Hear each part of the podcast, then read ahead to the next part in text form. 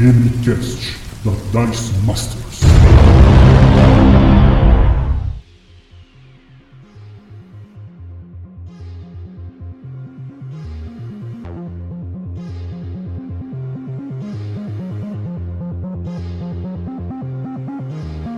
Rola iniciativa, jogadores! Está começando mais um DMcast, o seu podcast de dicas de RPG e cultura nerd. Eu sou o Jean Rodrigo e serei o seu DM. É, meu nome é Gabriel e eu sou um monge Lefou. Meu nome é Lina, mas hoje eu sou Naema, uma feiticeira guerreira. Aqui é o Banuk e eu sou um anão de 3 metros de altura. E hoje nós vamos falar sobre como jogar RPG e como ser um jogador melhor nas suas próximas aventuras. Mas primeiro, vamos para as DMs dessa semana. I'm going to roll. Oh no! Sejam bem-vindos à leitura de recados e e-mails do DMcast. Nós estamos aqui para mostrar para vocês que existem muitas opções para você que quer entrar neste mundo do RPG. E se você já está nele e não sabe muito bem aonde buscar informação e conteúdo, aqui é o lugar perfeito onde você vai encontrar várias dicas que vão te ajudar a aproveitar ainda mais esse hobby tão legal que é o RPG. Uma dica que eu vou trazer para vocês hoje é o jogo Amigo Dragão, que está na Late Played no Catarse. Está sendo criado pelo Coisinha Verde e o Amigo Dragão é um livro-jogo que é semelhante a um RPG de mesa. Ele é ambientado em um mundo fantástico. O cenário ele é inspirado em diversas obras literárias, como O Mágico de Oz, Alice no País das Maravilhas, grandes clássicos de Hayao Miyazaki, como Meu Vizinho Totoro, A Viagem de Chihiro, jogos eletrônicos como The Last Guardian, The Legend of Zelda. O Amigo Dragão é um jogo de descobertas e interações entre personagens. Você terá um grande mapa para explorar e durante sua jornada, o seu personagem encontrará pessoas e criaturas precisando de ajuda. Você poderá conversar com eles, descobrir seus segredos e fazer eles serem seus amigos. Com apenas um livro, um dado, uma caneta e papel, você sozinho poderá jogar este jogo. Pode ser jogado até mesmo por crianças, o que é muito legal, com ou sem companhia de adultos. Tudo o que precisa saber para jogar está nas duas primeiras páginas do livro. Este jogo ele foi cuidadosamente planejado para ser jogado também por jovens e crianças com dificuldade de interação social ou estão dentro do espectro autista. Acompanhado pelos pais ou terapeutas, este jogo pode ser uma grande ferramenta para ajudar o jovem a explorar suas escolhas dentro de um mundo de fantasia seguro, proporcionando diversas atividades como resolução de problemas, flexibilidade cognitiva e memória de trabalho. O ambiente amigável cria um palco para exploração e as interações entre os personagens criam vínculos e trazem o jogador a tomar decisões pessoais sem julgamento. O jogador aprende grandes lições e toma decisões para resolver o problema. Se você é veterano, este jogo se assemelha aos livros-jogos mais clássicos, mas sem ser linear e previsível. O jogo é basicamente um mundo aberto, onde você poderá explorar cada canto do mapa e descobrir seus segredos. Cada vez que você jogar, terá uma experiência única e poderá descobrir mais informações sobre o mundo. Você encontrará personagens e fará amizades para enfrentar obstáculos cada vez mais difíceis. Amigo Dragão é um livro de 40 páginas, no formato 16 por 23 centímetros e completamente ilustrado.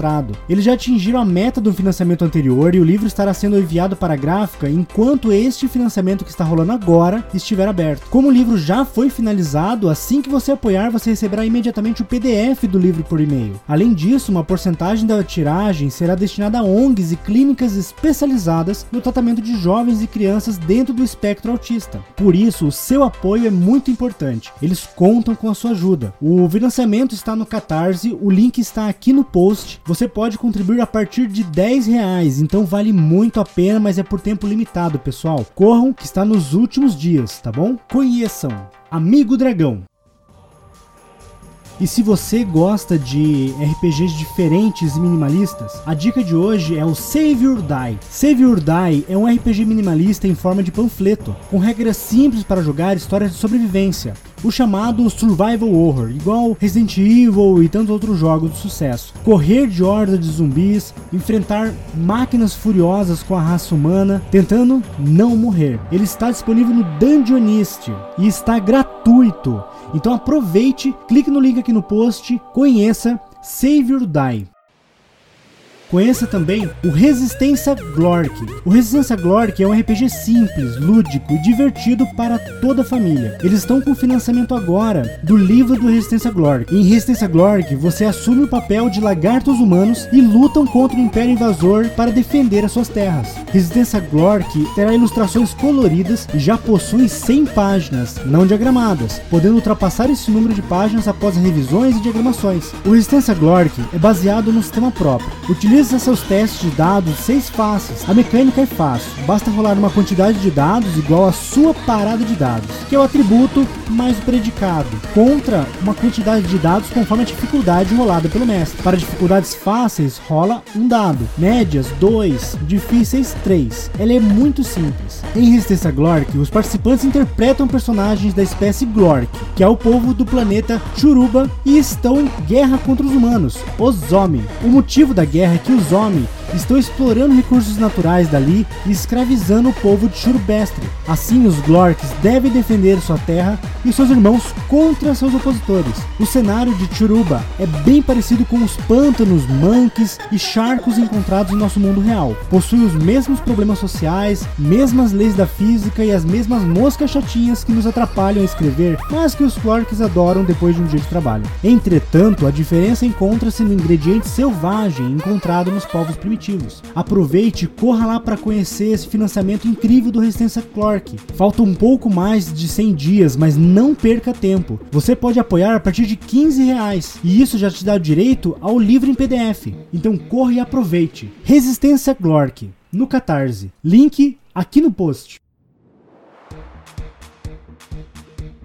Eu quero falar também da Dice Masters, que é o projeto que engloba também o DMcast. A Dice Masters nasceu em 2020 com o intuito de trazer um conteúdo voltado para mestres e jogadores de RPG, onde você recebe todos os meses uma aventura digital em PDF que pode incluir, dependendo do seu nível de apoio, mapas, grids, tokens personalizados, fichas de personagens, ilustrações de seus personagens e etc. Além disso, para os apoiadores, há um grupo do WhatsApp e Telegram secreto, onde os apoiadores podem organizar mesas entre si, jogar com os mestres da Dice Masters em mini campanhas ou one-shots, participar da criação de conteúdo do projeto, dando sua opinião e poderão até mesmo participar futuramente como convidados aqui no Demicast. Conheça as redes sociais da Dice Masters no Instagram e no Facebook como Dice Masters Oficial e no Twitter como Dice Masters RPG. Também estamos no TikTok e em breve no YouTube como Dice Masters Oficial. Sigam-nos nas redes sociais e se preparem que quanto mais o projeto cresce, mais iniciativas vão acontecer. Acesse padrim.com.br barra Dice Masters ou clique no link aqui no post e entre para a família Dice Masters você também. E não se esqueçam, podem mandar o seu e-mail para contato dicemasters@gmail.com para mandar sua crítica, sua sugestão, seu elogio para nós lermos aqui na seção de DMs e recados do podcast. E agora, bora pro cast. I'm going to roll. Oh no! Vamos falar um pouco sobre como jogar RPG na prática.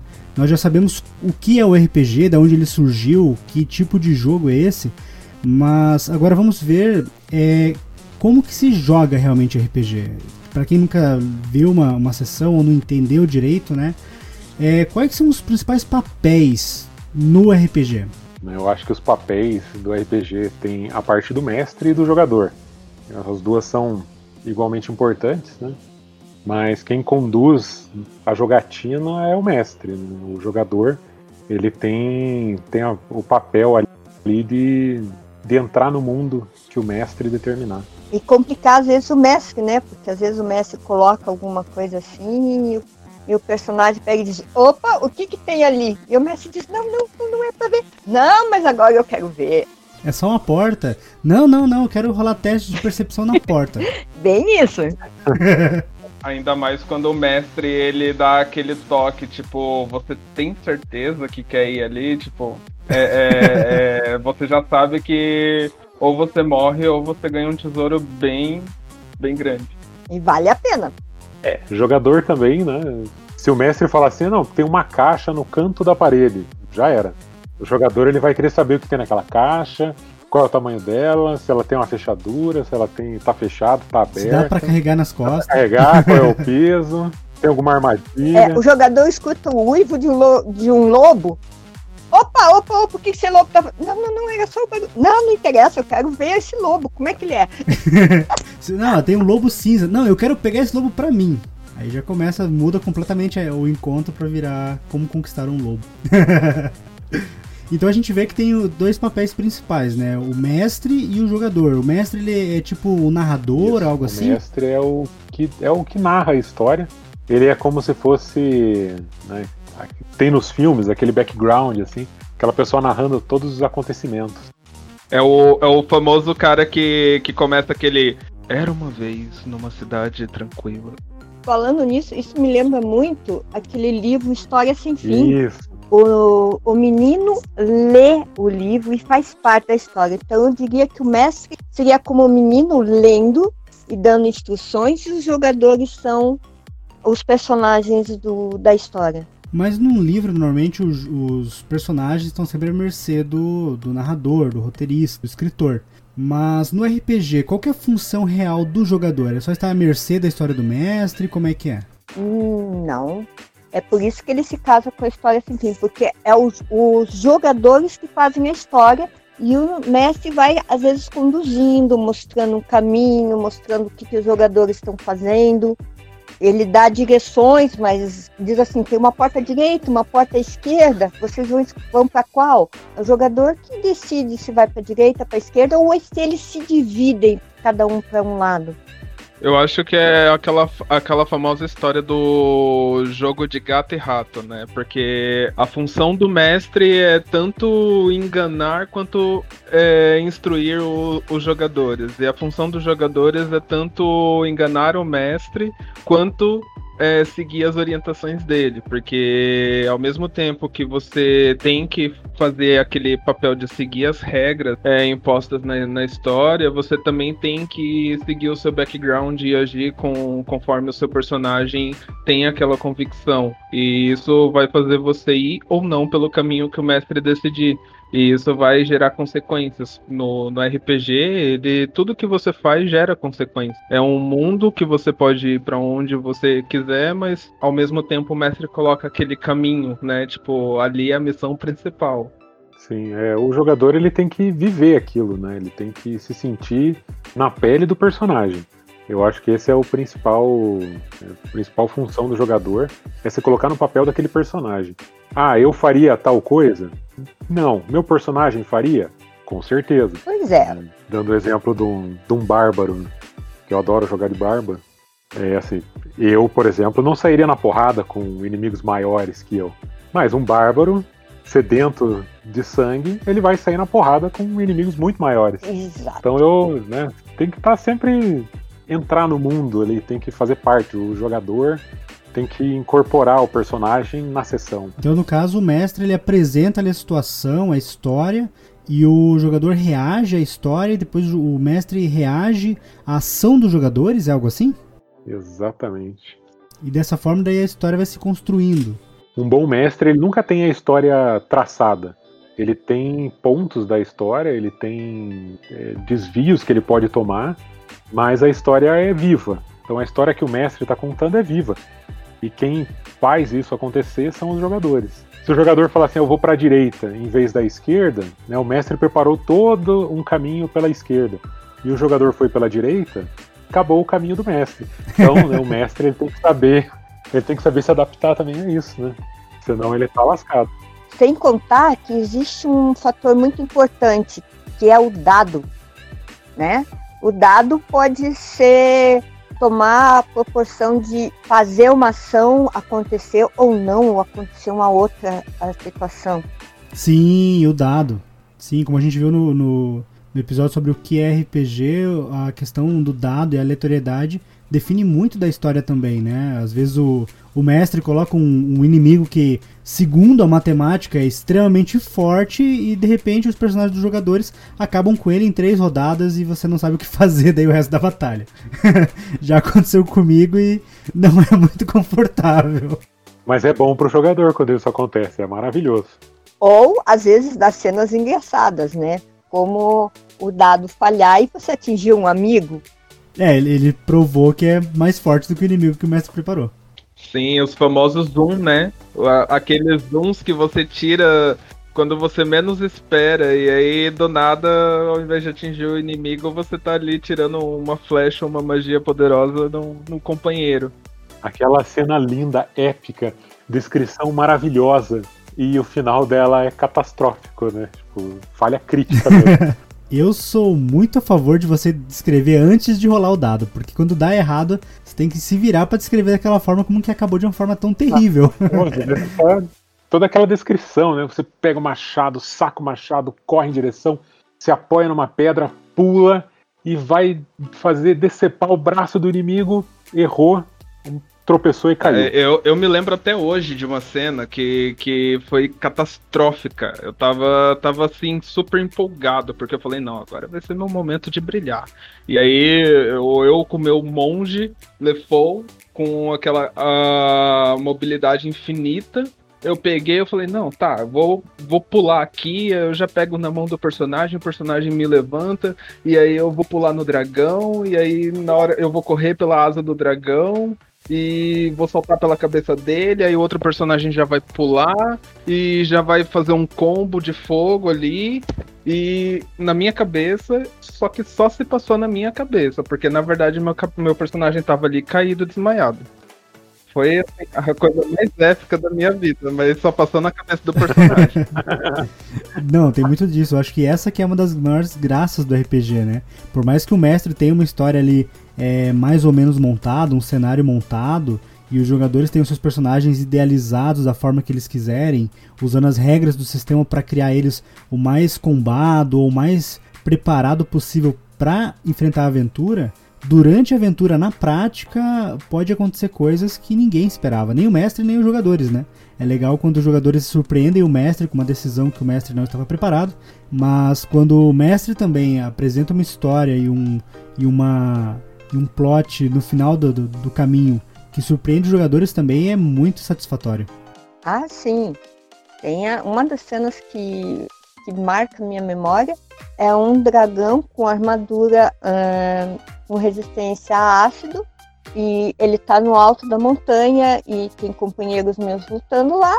E a minha personagem vai jogar a flecha ácida e todo mundo na mesa. Não, não, não, ele tem resistência a ácido. O dado saiu tão bem que atingiu a única parte falha da armadura que pegou o dragão. É, Como diz, né? Resistência não é imunidade. É, né? Agora, é um dragão que tá lá pronto pra atacar, né, montado por um mago poderosíssimo, cair nos encantos de um, de um bardo, também é maravilhoso também, né? De- derruba qualquer mestre. é maravilhoso, né? Aquele dragão nível 20 com um mago poderosíssimo montado nele, um dragão de ossos. Ah, beleza, rolem a, ataquem, o que, que vocês vão fazer? Eu vou encantar o dragão. Vou encantar o, o mago. E ter aquele 20 cravado. Aquele acerto crítico. Aí não tem como, né? Aí acabou a batalha pro dragão. Nem me fale, eu consigo imaginar a sensação do mestre quando isso aconteceu. Não tem. Aí vem a sereia, que é uma barda, e decide que ela vai cantar para encantar os inimigos, né? Para distrair os inimigos e os dados estão contra ela e ela não consegue praticamente nada. Isso é o outro lado da moeda é que ela tá inconformada. Ela já tem a solução. Ela, ela diz assim: não, se fosse no mar a história era diferente, mas eu tô em terra. Não, mas é, esse tipo de situação é muito comum em qualquer mesa de RPG que você jogue, ou campanha mesmo. Campanha é mais comum porque você tem mais sessões seguidas e que o personagem é desenvolvido mais do que uma, uma one shot, né?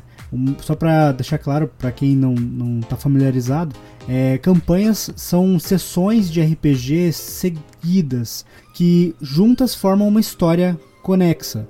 E one shots são aventuras solo, aventuras de uma sessão, no máximo duas, mas quando é duas eu já nem gosto de chamar de, de one shot, eu chamo de, de mini campanha, né? Mas quando você tá jogando uma campanha com seus amigos ali, já tem uma, um entrosamento, tem coisas que não tem, não tem igual. Porque a gente pensa muito no RPG como um sistema de regras, como um cenário pré-estabelecido, mas o RPG na real muitas vezes é você estar com seus amigos interpretando os personagens no momento que nem é uma batalha, nem é é, sabe, os momentos mais épicos que eu tenho na minha mente quando eu penso é, em RPG é momentos, por exemplo, que o grupo está numa biblioteca subterrânea e começam a discutir como passar por uma porta, começam a discutir é, como que foi o dia na aventura, isso durante um momento que nem é de batalha, sabe? É uma exploração ou um momento de descanso. Isso eu acho muito legal. É, é realmente a, essa questão de, de exploração e de de é, o, o, famoso plot, né? Quando se trata da campanha, porque você você tá ali é, você tá. Você tem que vivenciar o personagem, né? Então não, não é você, player, falando, é o seu personagem falando com outro personagem. Então vocês acabam falando sobre assuntos do tipo. É, ah, você conseguiu aprender aquela magia, ou então é, ah, você conseguiu pegar aquele, aquele animal, aquela criatura que você queria capturar, e, e isso gera todo um, uma backlog, né, um, um, que, que envolve os personagens, aonde no futuro pode impactar de forma positiva ou não. E isso é muito legal no RPG. Bem verdade, como fazer um, uma cartilha para ensinar um bárbaro a ler. Sim, sim. Isso são coisas que né, se agregam, só agregam né, ao RPG essa história, essa parte de você. É, ah, vou sentar em volta da fogueira aqui. Normalmente, né, você senta em volta da fogueira para recuperar pontos de vida, pontos de magia. Mas o que, que aconteceu ali naquele, naquele momento ali? O que, que eu fiz para recuperar? É, como é que eu evoluí, né? Que assim, é muito simples, é você pegar a mecânica do jogo e falar assim, ah, eu subi de nível, então agora eu quero ter mais essa habilidade aqui. Eu quero ter essa habilidade trespassar, que é quando eu eliminar um inimigo, eu, eu faço um ataque adicional no inimigo, no inimigo do lado. Mas, beleza, né? Subi de nível, eu ganhei essa habilidade, mas é legal explicar isso. Eu gosto de explicar, né? Eu gosto de falar assim, não, meu personagem, ele né, viu que acertando um, ele consegue trespassar o golpe dele e acertar outro inimigo, se ele estiver numa posição específica, se estiver do lado, ele consegue matar mais de um inimigo ao mesmo tempo. Então ele aprendeu isso vendo isso, os inimigos faziam isso, ele viu isso nos inimigos e ele pegou para ele, né? Tipo, ah, eu eu tô treinando disso faz um tempo, né? né um personagem meu aqui que aprendeu a ler, eu mudei a classe dele, fiz multiclasse, é, mudei a classe dele, então ele aprendeu a ler e escrever. Simplesmente eu poderia pegar e colocar lá, ah não, beleza, agora eu sei falar o idioma comum, ler e escrever o idioma comum. Mas não, foi feito todo um plot nisso. Uh, o personagem da, da Lima, ele. Ela foi lá e fez uma cartilha, ela fez um livro para o meu personagem aprender como ler como escrever. Então eu, né, ao longo das sessões, não foi na, na sessão seguinte, foi cinco, seis sessões depois que eu falei, não, agora o meu personagem ele sabe ler. Ele sabe ler e escrever porque ele aprendeu por essa cartilha aqui que foi feita exclusivamente para ele.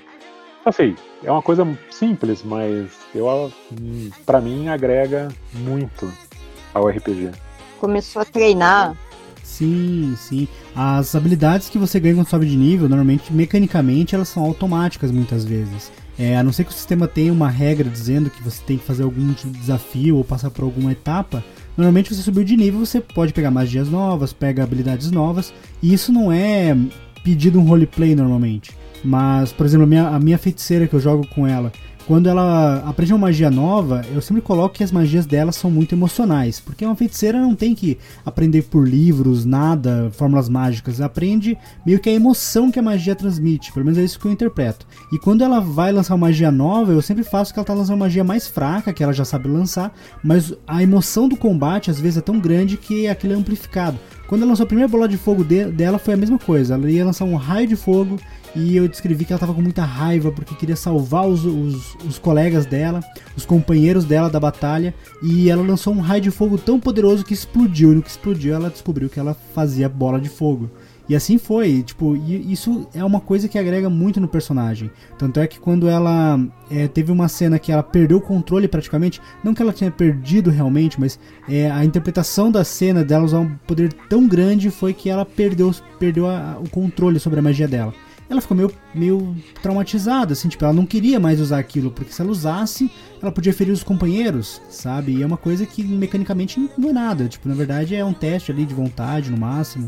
E só que quando você coloca isso na interpretação, no roleplay do personagem, isso é muito legal, porque isso gera muita conversa entre os personagens, coisa que num jogo de videogame ou MMO não existe. É raro o MMO que as pessoas jogam é, interpretando aqueles papéis, né? Sim, isso é uma verdade. E, e isso pode agregar é, de forma bem positiva no, na jogatina. Dependendo de, da forma que você desempenha aquilo, da forma que você demonstra, interpreta aquilo, pode passar para o mestre também a sua real intenção do que você quer para o seu personagem, de, de conhecer, de, de, de conhecer o seu personagem, de os outros jogadores conhecerem os seus personagens, porque isso é extremamente importante, porque às vezes você vai ser pego de surpresa num num, num acampamento, alguma coisa, e você vai precisar, é, seus companheiros vão precisar saber o, o, que você faria, sabe? Então você interpretar isso, vivenciar isso com seu personagem, ele acaba tornando isso a, a própria jogatina do, dos players mais fácil. É um exemplo, meu personagem, um monge Lefou, né? O Con, ele, ele já tá na terceira vida dele já. Ele é um multiverso do, de Tormenta. Ele é um personagem muito fora da, da razão, sabe? Ele, ele tem aquela famosa sede de vingança por, por causa do, do, da morte do, do mestre dele, e aí ele precisa fazer aquilo, e aí sempre que ele vai fazer alguma coisa nova, ele tem aquela, aquele ímpeto, aquele eu preciso fazer isso por causa que eu preciso derrotar o meu inimigo e vingar a morte do meu mestre. E aí ele passou por uns momentos difíceis na, na campanha que, que fez com que ele ele tivesse esse vínculo com os personagens. E isso fez os demais personagens entenderem como funcionava a mecânica do personagem. E aí nas batalhas ficou mais fácil, porque ah, tá, então eu já sei que ele vai fazer isso, vamos lá fazer isso, então, vamos por esse caminho, aquela, aquela estratégia de batalha. Então você interpretar o seu personagem da melhor forma que você puder é sempre, é sempre vantagem. É, nunca, nunca é desvantagem, é sempre vantagem. O, o, o Jean, ele, ele sabe que a, uma, a minha personagem ela tem um ponto fraco chamado mãe, né? A, que a Mayla tem a mãe dela na Ema, por isso que eu trouxe a Naema hoje. E que quando mexe com ela, fala com ela durante sobre a, a mãe da, da Mayla na mesa, a Mayla simplesmente perde a, a sensibilidade de de emoção, ela fica sem emoção praticamente, né? Aí pode acontecer qualquer coisa, né? Amigo ou inimigo sai de perto. I'm going to roll. Oh no. A gente fala muito de personagem, de, de, de construção, de, de relacionamento entre personagens. Personagem, na verdade, a gente está falando é uma ficha, são números, né? São nomes, são atributos e são, é, são características. Quando vocês vão criar um personagem, o que vocês priorizam primeiro? Vocês priorizam a mecânica do sistema ou a história que vocês querem criar? Depende muito. É, é, é, depende muito. Se for para uma campanha, eu priorizo o, a história do personagem. Se for para uma one shot ou né, um mini ali, uma mini campanha ali, um negócio bem pequenininho, Aí eu priorizo o primeiro, né, a ficha do personagem, depois eu faço background. É, então depende muito, né, de como que eu, do que que vai ser, né, o que que vai ser. Isso é uma, é uma bem verdade, porque se você se você tá jogando uma campanha, é interessante você focar na história do personagem, porque você consegue aquele crescimento do personagem, né? Você consegue é, adaptar ele, você consegue fazer ele crescer emocionalmente, fazer ele crescer é, na, na, mecânica dele também, porque aí você vai conhecer mais o, o, que você quer do personagem. E aí você vai poder seguir por vários caminhos, né? Você não vai estar tá limitado àquelas únicas habilidades do, daquele nível. Você, você vai poder escolher depois o, as linhas evolutivas que ele vai seguir, né? Mas se você for jogar um, um one shot, É, compensa mais focar na mecânica e fazer um background em segundo plano, porque você vai estar tá limitado ali aquele nível, vai estar tá limitado aquela aquela aventura específica, né? Então você não vai ter como explorar as outras linhas evolutivas que seu personagem pode pode seguir. É, eu faço isso também. É um one shot. Às vezes a gente vai num evento para participar de, um, de, uma, de uma mesa. O mestre até fornece as fichas para a gente agilizar uh, o momento. Então, aí eu não me preocupo qual é o background do, do personagem, mas quando é uma campanha, a escolha do, do background, como ele vai agir, influencia como ele age na mesa, como ele escolhe, no caso, a, as habilidades dele os atributos. É isso, falando em atributos, isso nos leva a mais uma questão.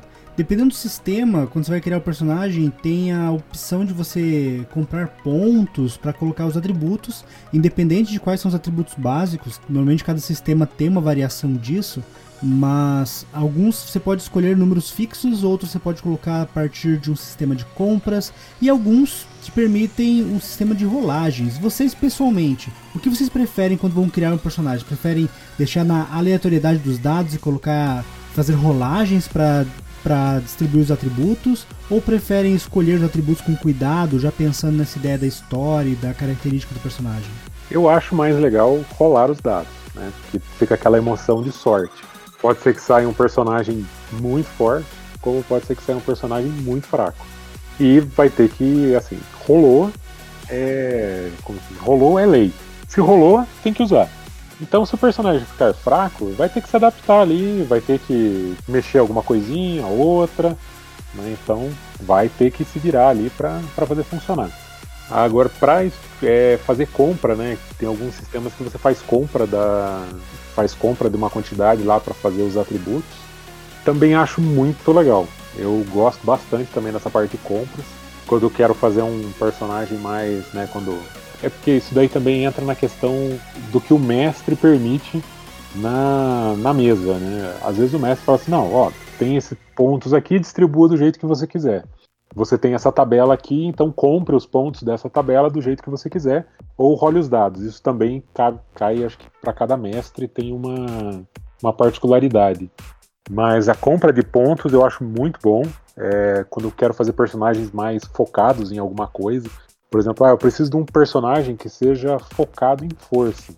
Então eu não, não posso ficar dependendo dos dados ali, porque senão não vai fazer, não vai fazer sentido com o background. Eu vou fazer um personagem que tem uma alabarda que pesa 60 quilos. Né? Ele tem um machado, um machado gigante que pesa 60 quilos.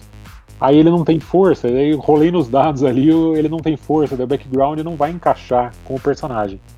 Então a pegar os atributos, assim, escolha é bom quando você tem um background muito firme, muito forte, você precisa falar assim, não, esse background aqui, não, o personagem é todo focado no background, então eu preciso escolher bem certinho as habilidades que ele vai ter, os atributos, senão vai, não vai dar certo, né? Eu não posso falar que o meu personagem, ele é, né, isso é outro, uma outra questão ali.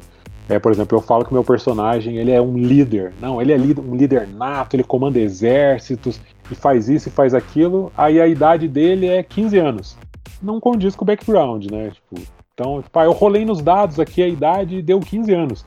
Não, não vai dar certo isso, né? Você vai precisar aí colocar pelo menos aí mais um tempo de treinamento, um tempo de liderança. Se for ver a área, ah, ele é um militar, então quanto tempo um militar leva para sair do, do soldado raso ali até ser um comandante. Ah, são mais ou menos 12 anos. Então pega a idade do teu personagem que rolou e acrescenta 12 anos para fazer sentido o background. Então eu acho que tem essas particularidades aí.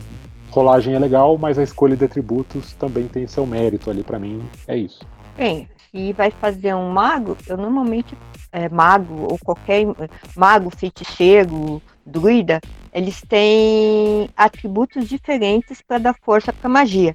Então, a escolha do não deixar na mão dos dados é bem melhor, porque senão você pode ficar muito fraco, você ser um, ah, eu vou ser um feiticeiro, precisa de carisma, e daí te dá, o dado te dá um, um número que não vai te dar força de carisma, aí você tá complicado, né? Aí você tá com um problema na mão. Eu costumo, eu costumo jogar muito na, no meio a meio ali, né? Então eu, eu gosto de usar tanto os dados quanto, quanto a questão da escolha do atributo, porque se você deixa o personagem na, na escolha dos dados, você tem aquela, aquela questão que pode dar muito certo pro seu background, né? Aquele background, uma vez eu, eu fiz um personagem que ele era um machine e o, o plot dele era que ele foi expulso do, do panteão porque ele traiu um deus. E aí ele foi aprisionado no corpo de um machine. Porque sim. E era um plot fodástico para um personagem nível 1. Então, tipo. É, na, na questão da, da, de você rolar os dados ou de você de você escolher os atributos, se você faz ali balanceado, você consegue é, tornar o personagem mais vivo, na minha opinião.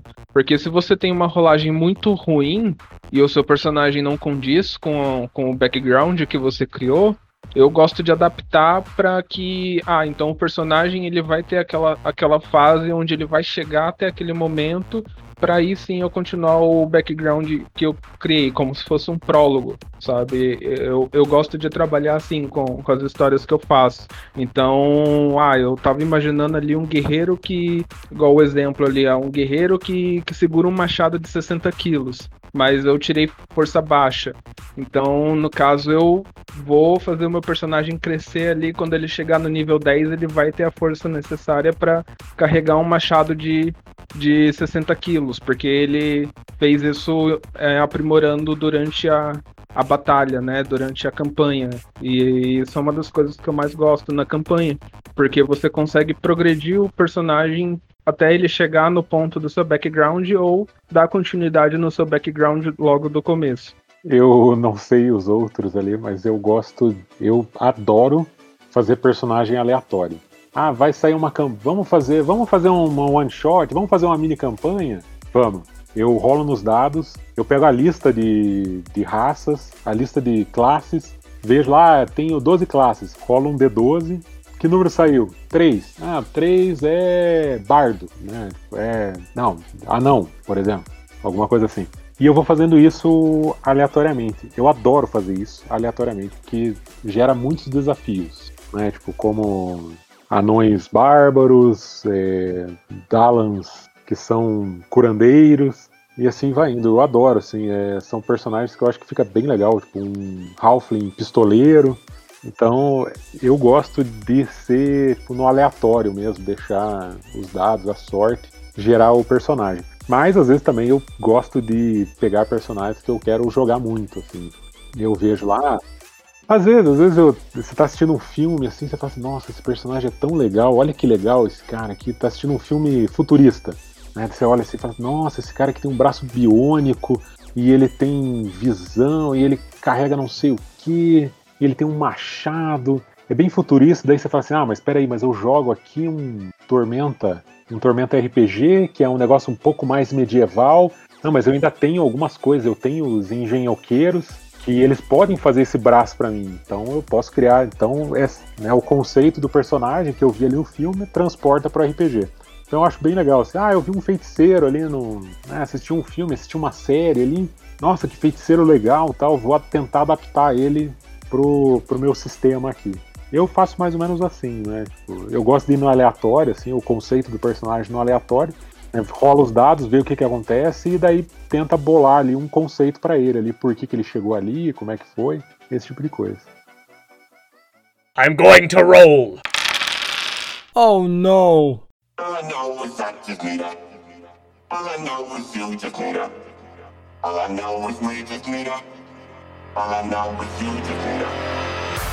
Eu quero perguntar pra vocês, como que vocês criam conceito de personagens quando vocês querem jogar? É aleatório? Vocês pesquisam alguma coisa? O que vocês fazem quando querem criar um personagem? Eu, eu gosto de criar, eu penso na história, no background. Na, na EMA é assim, e quando fui jogar Tormenta, eu pensei assim, eu não quero jogar com a Naema, mas eu quero que ela esteja envolvida na história. E foi aí que surgiu a Mayla, que é a filha, filha dela um elfo. Por mais que a Naema odeie elfos, sabe? A Myla é filha da Naema com um elfo. Então, em cima disso, eu criei toda a Myla, toda uma história dela, assim, né? Todos os antecedentes dela, de como ela se comporta. E aí que eu escolho aí os atributos, e é em cima disso que eu escolho as magias dela. Ela tem seus momentos de loucura, então ela tem umas magias assim que saem do nada, né? Mas baseado em livros, filmes, assim? Exato. Como na, na última mesa, o, nós estávamos separados, o Banuque estava longe, de repente eu falei, mestre, mas a, a gente estava discutindo, mas o grupo não consegue escutar ele? Joga percepção. A minha personagem escutou. Aí eu falei assim, não, eu tô tão acostumada, a, tô tão amiga do Banuque que as minhas orelhas captaram. É um sexto sentido, minhas orelhas captaram, mesmo que seja baixinho, captaram. Isso por, por quê? Por causa do link da amizade. E essa é uma, uma coisa que ela tem, ela é muito amiga, ela sente a perda dos amigos, né? É, se um amigo é, se machuca, ela pira na batatinha para atacar, e daí o que sai dali é totalmente loucura. Então você foca bastante na história da personagem pra aí desenvolver daí a personagem a partir disso, né? Eu já gosto, eu já gosto bastante de, de planejar o meu personagem, independente da aventura que vai que vai acontecer. Eu gosto de ter aquele pré-planejamento ali, né? É, eu gosto muito de seguir a linha dos personagens do estilo justiceiro. Eu sempre crio o conceito deles baseado no, no que eu quero finalizar eles. Né? Então, por exemplo, o, o Con, ele é um personagem que eu criei o, o conceito dele na, na questão de redenção de personagem. Né? A, o foco dele não é nem tanto a vingança pelo mestre, é a, a questão da, da redenção do personagem sobre os seus vários sentimentos que ele vai criando ao longo do tempo. Esse envolvimento do background dele, toda, toda a história, toda a composição do personagem para tornar o que ele o que ele é ou o que ele vai ser, é, eu gosto de pré-planejar isso.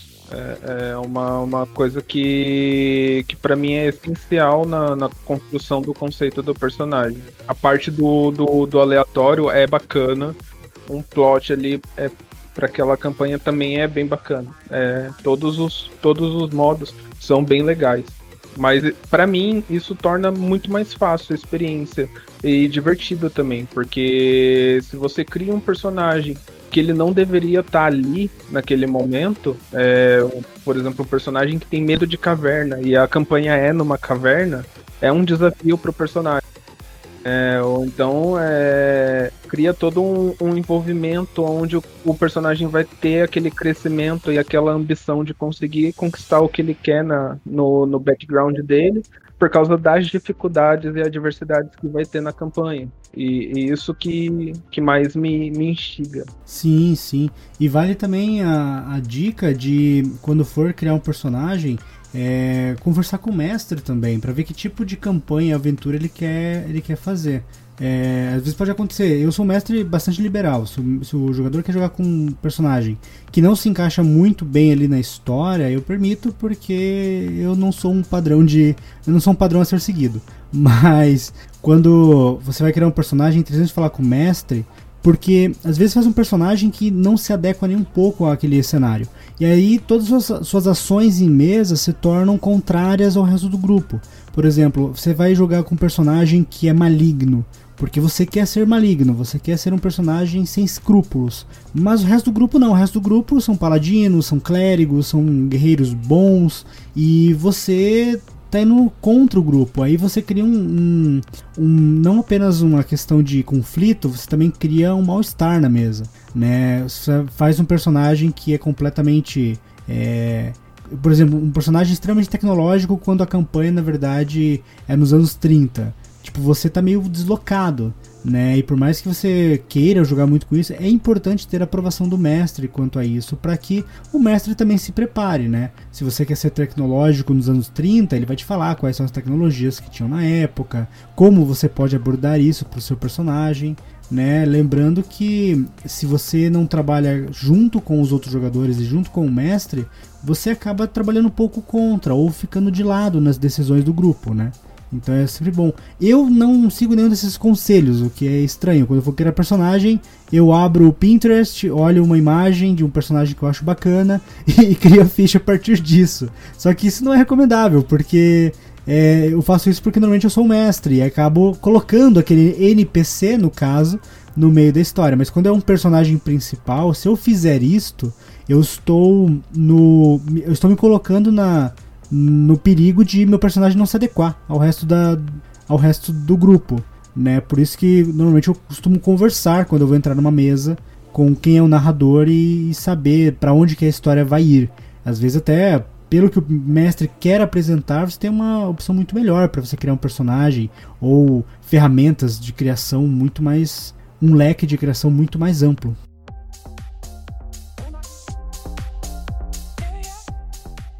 I'm going to roll. Oh no!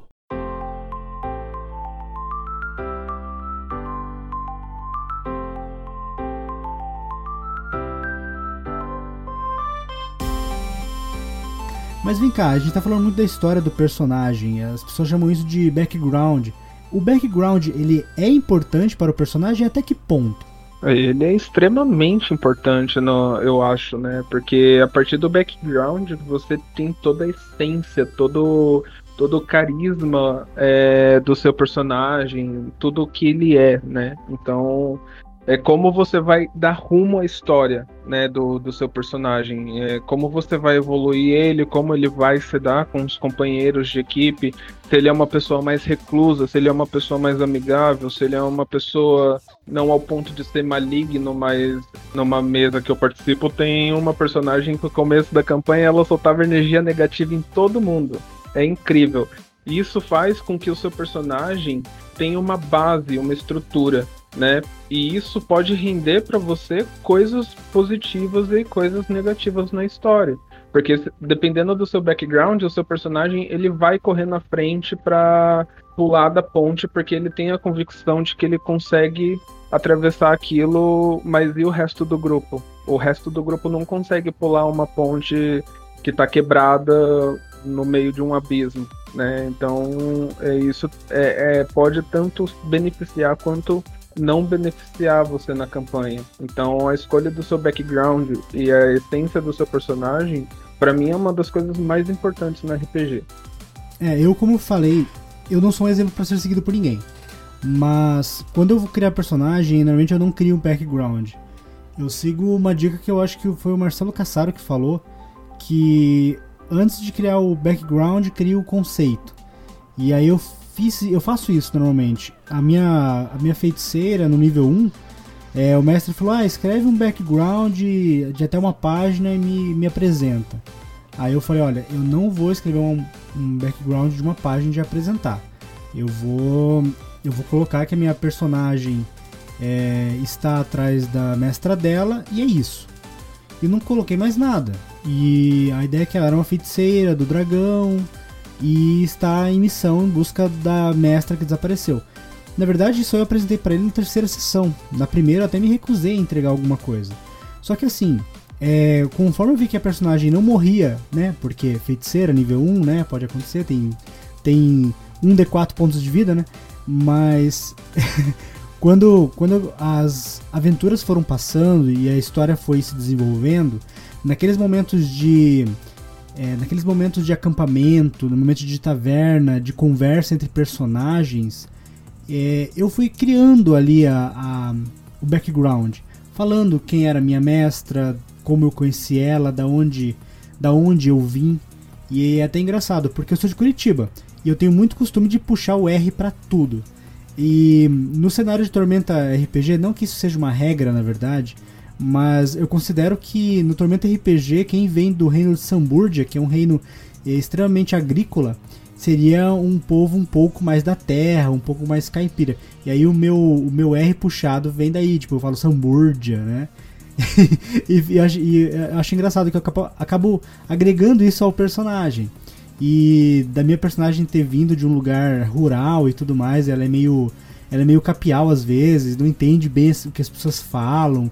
As pessoas às vezes tiram sarro dela, ela fica tipo, o que isso quer dizer com isso? E a gente passou todo um arco da campanha atrás da mestra dela. Isso foi utilizado depois. Então, assim, é meio contraditório o que eu disse antes. Que eu não uso background pra criar o personagem, mas eu uso background pra jogar com o personagem. Então, assim, é, saber o background dela ajudou a, na campanha, criar todo um arco de história é, que levou o grupo a encontrar a, a, a encontrar a mestra dela e conseguir resolver a situação.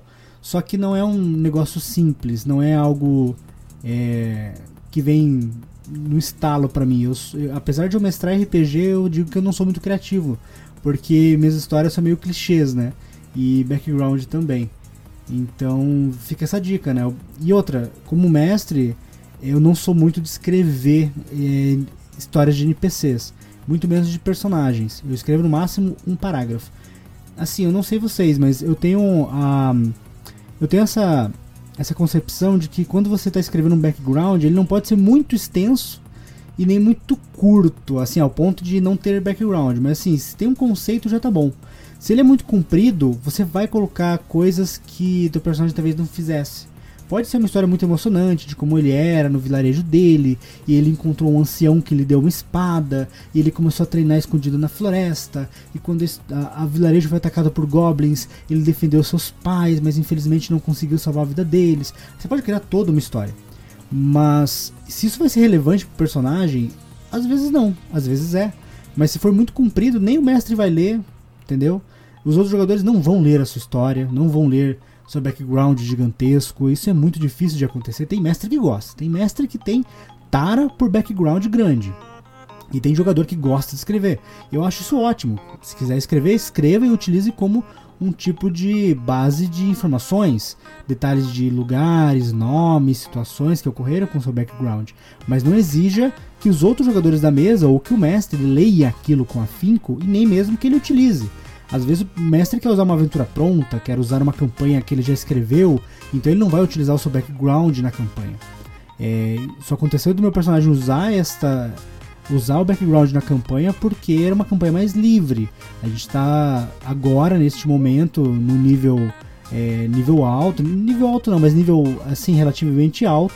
A gente está nível 12, nível 13, estamos no, na masmorra de Valkyria, que é uma aventura épica até nível 20, e a gente tinha até o nível 10 para evoluir. Então até o nível 10 a campanha era mais livre e por isso a gente pôde pegar e trabalhar com os backgrounds, só que isso não era uma obrigação.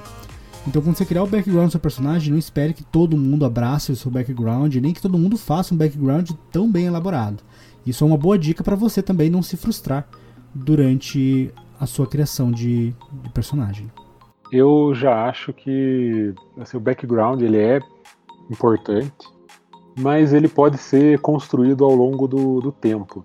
É, por exemplo, você pode fazer um personagem que tem um background né, extenso, páginas e páginas explicando e falando disso, falando né, desde os pais dele e tudo mais. Como você pode ter um background que é simplesmente assim: ele veio de uma vila, é, não conhece os pais, veio de uma vila e está em busca de saber quem são os pais. Ponto. Assim, ah, eu não sei, não sei como fazer o, o background desse personagem. Tá, um plotzinho inicial ali, e vai passando o tempo e você fala, não, ah, mas e se ele ganhou, e se ele tem uma marca de nascença? Ah, então isso daqui eu vou, vou adicionar no background. Legal, vou colocar no background, vou avisar o mestre, pro mestre poder usar isso, né, de alguma maneira que ele precise. Ah, eu, ó, mestre, eu não sei, né? Eu não pensei o que, que quem ele é, né? É, tem um- uma mini campanha que a gente estava fazendo. O meu personagem eu tirei nos dados ali, então, né, eu não sabia direito assim qual era o background dele. Aí avisei, o Jean era o mestre. Avisei o Jean, falei assim, ó, Jean, eu não sei, me- eu não sei, ele é só, ele é um ser da floresta e ele parece uma planta. É a única coisa que eu sei dele. Background dele, eu não sei. É, não sei de onde que ele veio, não sei para onde que ele vai. Aí o mestre, né, muito sabiamente, falou assim: não, então beleza. Então, né, você sofreu ali, a tua floresta pegou fogo, aconteceu isso, isso e aquilo, e agora você tá em busca de quem fez isso. Beleza. Então foi um background, assim, eu não sabia o que era o background, ele foi construído ali na hora da sessão, e a partir desse momento o background dele tá crescendo cada vez mais. Então eu já sei que ele não gosta de goblins, né, que ele tem um certo é, receio contra esqueletos, e assim ele vai montando o background vivo, né? O background dele vai se torna vivo. Eu, eu não planejei o background dele, o background simplesmente foi surgindo. Então assim, ele é importante, mas ele não é determinante pro personagem. Isso, né, na minha opinião, ele não é determinante pro personagem, ele pode ser livre. Você pode deixar na mão do mestre mesmo. Falar assim, ó, mestre, tá aqui, ó. O que você achar que é melhor para ele, se você quiser fazer um plot de uma história com um background dele, pode inventar o que você quiser. Pô, né? Só me fale o que, que vai ser e pode inventar e a gente vai atrás desse background. Não tem problema. Sim, vale acrescentar que ele tem receio contra esqueletos e o melhor amigo dele é um esqueleto, né? Estamos jogando essa campanha de Tormenta 20 e isso é uma possibilidade. I'm going to roll. Oh no.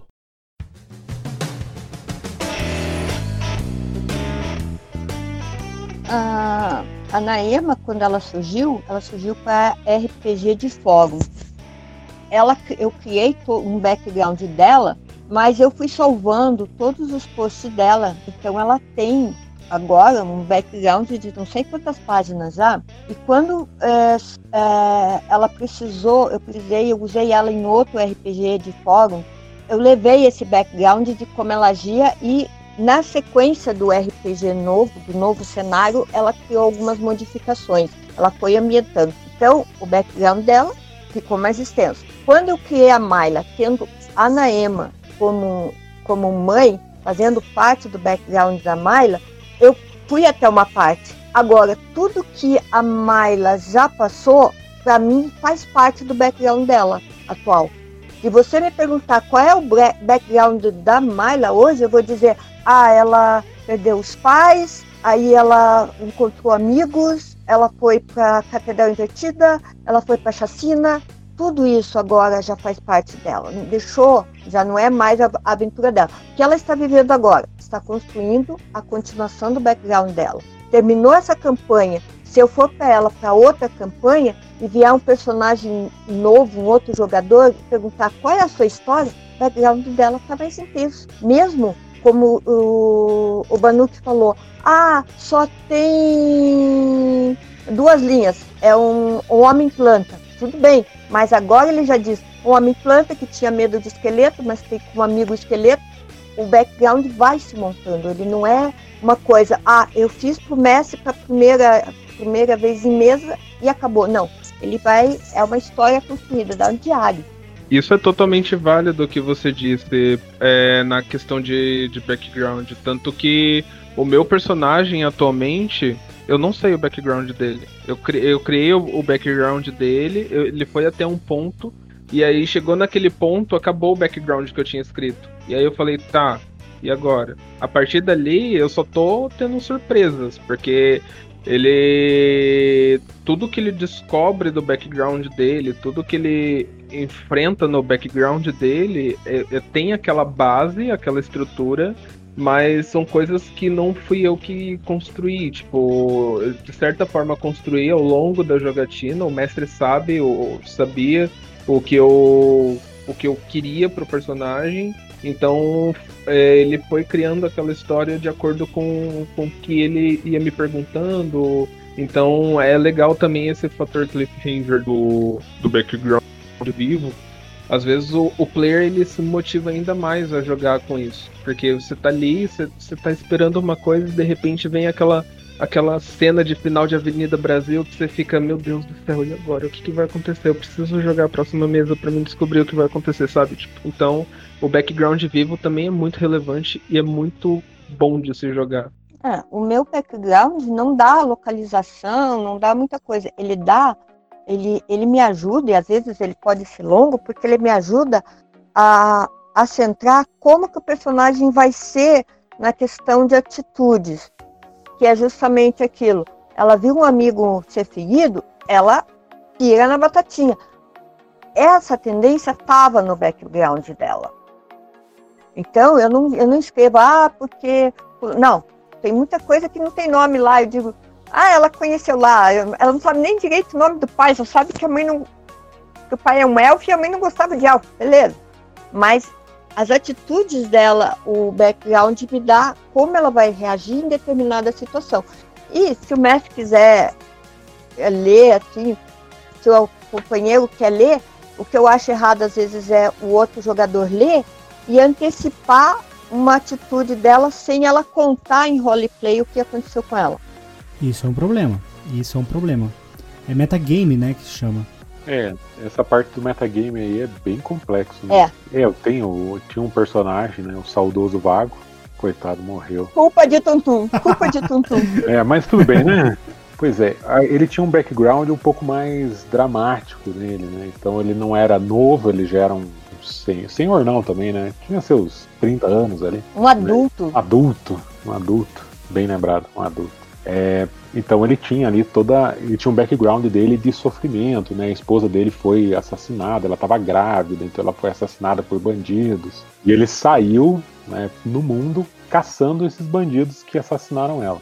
Então, beleza, então ele tinha um background todo complexo, todo, tudo mais. Mas na hora de, da jogatina, é aquilo dali, tipo, vai nortear um pouco ali. Então, assim, como ele tava um, um aspecto de vingança, se você um personagem é vingativo, ele automaticamente ele é maligno. Ele não é mal, ele é maligno, é diferente, são coisas diferentes. Então ele é um personagem maligno. Então ele assim, ele não vai se importar com as pessoas. Ele não vai se ele não, não vai se importar em, ah, vou salvar aquela vila ali. Não, ele não vai salvar a vila. Ele vai ver, não, aquilo dali vai ser benéfico pra mim? Não, não vai ser benéfico pro personagem. Então ele não vai salvar, ele vai deixar acontecer ali, aconteça ali, porque eu tenho um foco que é a vingança. Então toda, todo o norte ali e tal, então né, esse personagem ele morreu, né, a Tum Tum era um outro personagem que tinha junto com ele, que era da mesma, né, da mesma raça, então né, ele teve uma afeição ali, então ele meio que via ali, ele tentava proteger ela, então todo o background que foi, né, que foi escrito dele levou a ele falar assim, não, ele vai proteger, né, pô, é uma mulher, ela tá, né, tá lem- lembra a esposa dele, né, então ele lembra, então todo o background protege, assim, culminou nesse ponto aí de proteção e tudo mais. Então ele não ia deixar ela morrer sozinha, né, morrer, ela entrar em perigos, então ele focava nesse- nessa parte aí de salvar ela ali em lembrança à esposa. Então, assim, o background norteava o, o que ele estava fazendo no presente. Isso que a gente não tá nem falando de tendências, né? Porque tem sistema que não tem tendência e isso não importa. Porque se, se você coloca na tendência que você é leal e bom e de repente mata um inocente porque você achou que no momento era necessário, você não tá ligando pra tendência, né? E se você trabalha baseado no background, você tem- está muito mais livre do que preso numa tendência. Né? É, então, assim, a tendência é algo que também, né, eu acho que é importante a tendência também. É, assim, a gente falou de background, falou de conceito, mas a tendência do personagem eu acho muito importante também. Porque assim, você não pode chegar e falar pro cara assim, é, ah, mas esse bandido aqui, não, eu vou matar esse, esse vilão aqui. Não, mas é? a tendência dele é ma- maligna e leal. Mas ele não tá errado. Né? Na visão dele, ele não tá errado. Na visão dele, ele é o cara certo. Você que é o errado, você que tá vindo contra ele, você tá tentando matar ele. Então essa, essa parte da tendência é interessante também, né? Eu acho que merece um aprofundamento melhor mais pra frente aí sobre tendências. I'm going to roll. Oh no! Mas vamos falar agora sobre algumas dicas para jogadores que pode ajudar muito a eles terem uma boa experiência durante a mesa de jogo. O que fazer durante a sessão de jogo e antes dela para ter uma boa experiência durante o jogo? Se não é a primeira vez, né, digamos, a primeira vez na sessão, por exemplo, vai começar a campanha agora. Então vamos, vai começar a campanha, é o primeiro episódio da campanha. O que fazer antes? Bom, antes, né, separa tudo que você precisa ali. né, nessa época aí que está mais conturbado aí, presencialmente é um pouquinho mais complicado, mas se for presencialmente, separa os dados ali, se tiver, separa os dados, separa um caderninho, separa a ficha do personagem, caneta, lápis, borracha. né, Eu gosto sempre de deixar tudo separadinho, mesmo jogando online. Eu tenho aqui minha ficha impressa, eu gosto de escrever na ficha. né, Eu escrevo na ficha, eu só não rolo os dados, né? Pra ficar assim, quando você joga online, é ideal que todos vejam o dado que tá rolando, né? Senão fica aquela lorotinha, tipo, não, eu tirei um 20 aqui, saiu um 20. É, né? Sabe como é que é, né? Aquela engambelada no mestre, fala assim, não, mestre, aqui eu tirei dois, aqui não foi um que eu tirei. Mas é. Eu gosto de separar, assim, antes, assim, na primeira sessão eu gosto de fazer isso. Né, deixar tudo separadinho já tal. Nas sessões futuras, eu gosto de bolar estratégias do que pode acontecer. Né, eu gosto assim, ah, terminou a sessão passada, tava para começar um combate. Então vai começar o combate. Então eu, deixa eu me preparar então. Será que eu tenho tudo preparado? O meu personagem, ele é um mago. Então será que eu deixei tudo preparado já para ele? Será que eu sei todas as magias? Será que eu me preparei? O que, que eu vou fazer primeiro? Se eu for o primeiro da rodada, né, da ordem de iniciativa ali, se eu for o primeiro deles, o que, que eu vou fazer? Eu vou né, postergar minha, minha iniciativa? Eu vou jogar uma magia? Será que se eu começar correndo, será que vai dar certo? Não vai? Né, jogando de bárbaro aqui. Ah, se eu jogar de bárbaro, então se eu for o primeiro, o que, que eu vou fazer? Eu vou fazer uma investida contra esse, um determinado oponente, que eu sei que já tem quatro oponentes, que na sessão anterior acabou bem no começo da batalha. Então eu já me preparo, assim, eu faço toda essa preparação, assim, eu já fico pensando, eu falo assim, ah, mas daí o outro personagem pode tentar fazer isso, então ele, o outro personagem vai pela esquerda, eu vou pela direita. Eu imagino toda a sessão na minha cabeça, como que vai ser essa batalha. Se acabou assim, ah, acabou no momento de, de taverna, um momento de fogueira.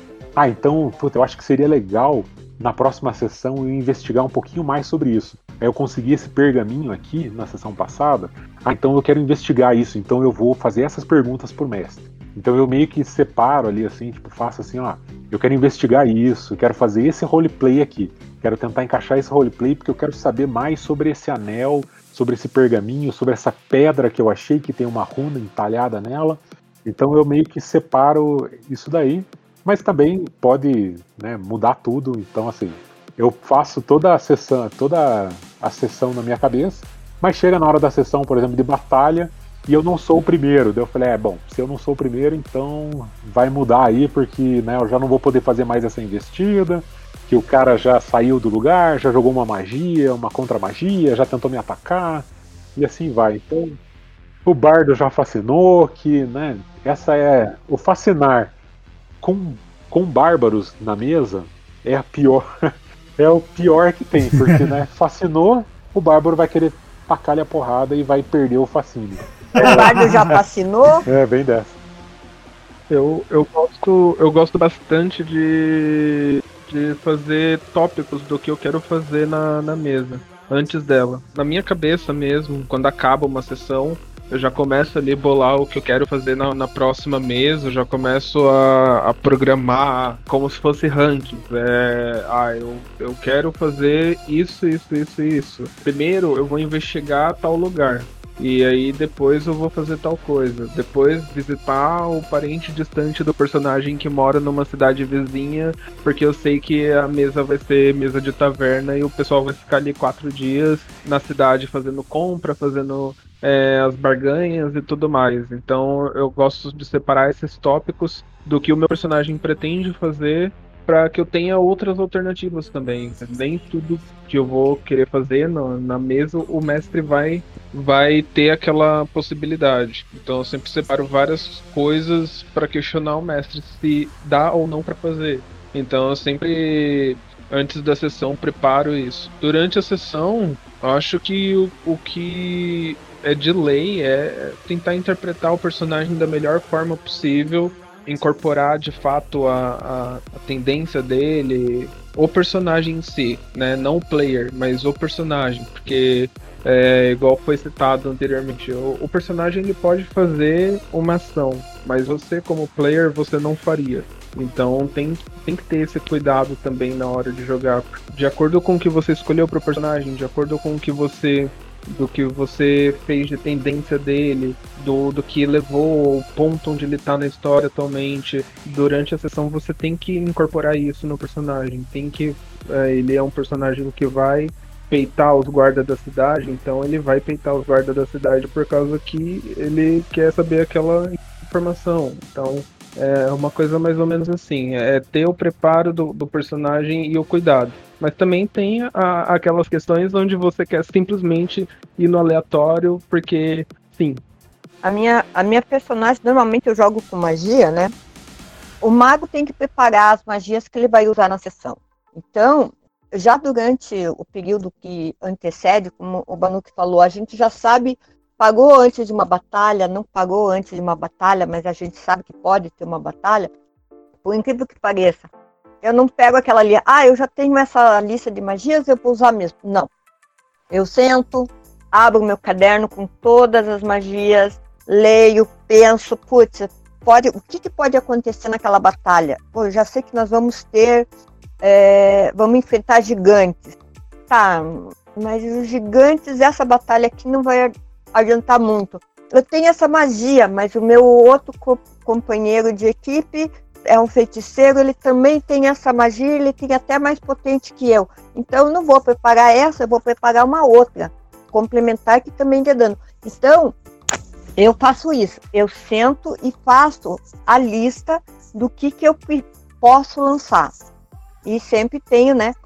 Mesmo que no caso da Barda, que ela pode lançar magia que quer dentro dali, eu vou estudando e já faço mais uma. Se acontecer tal situação, essa magia é melhor para jogar ou não. Então eu faço, eu trabalho com estratégia mesmo, né, para pensar no que, que eu pode, pode ser feito. Se eu for a primeira, se eu estiver depois. Ah, se eu estou depois de fulano, então ele possivelmente pode fazer isso. Aí que vai entrar, conhecer o companheiro, né?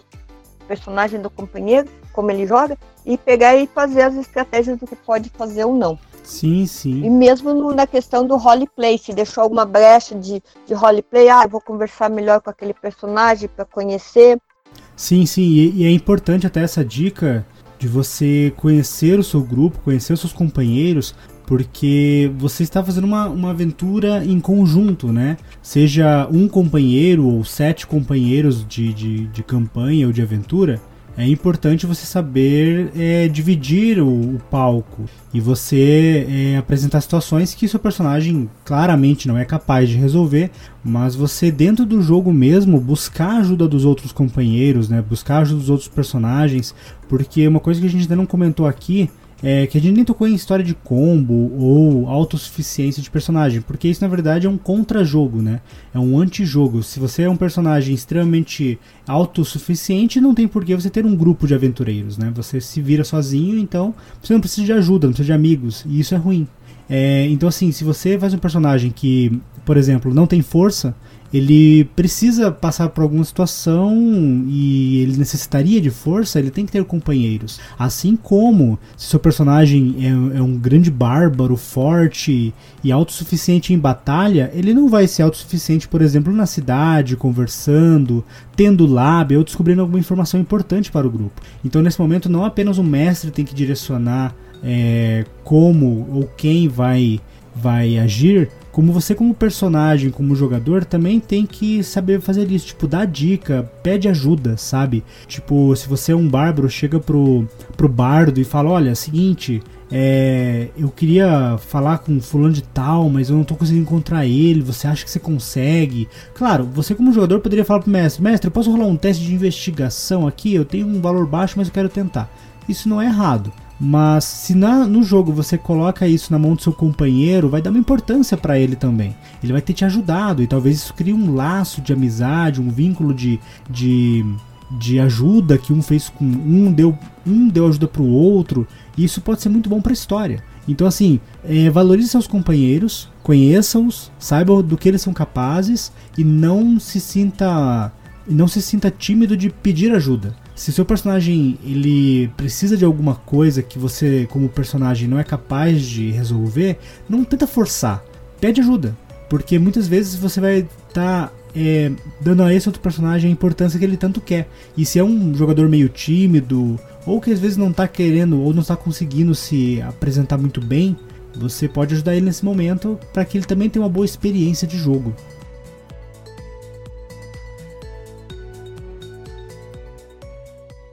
I'm going to roll! Oh no!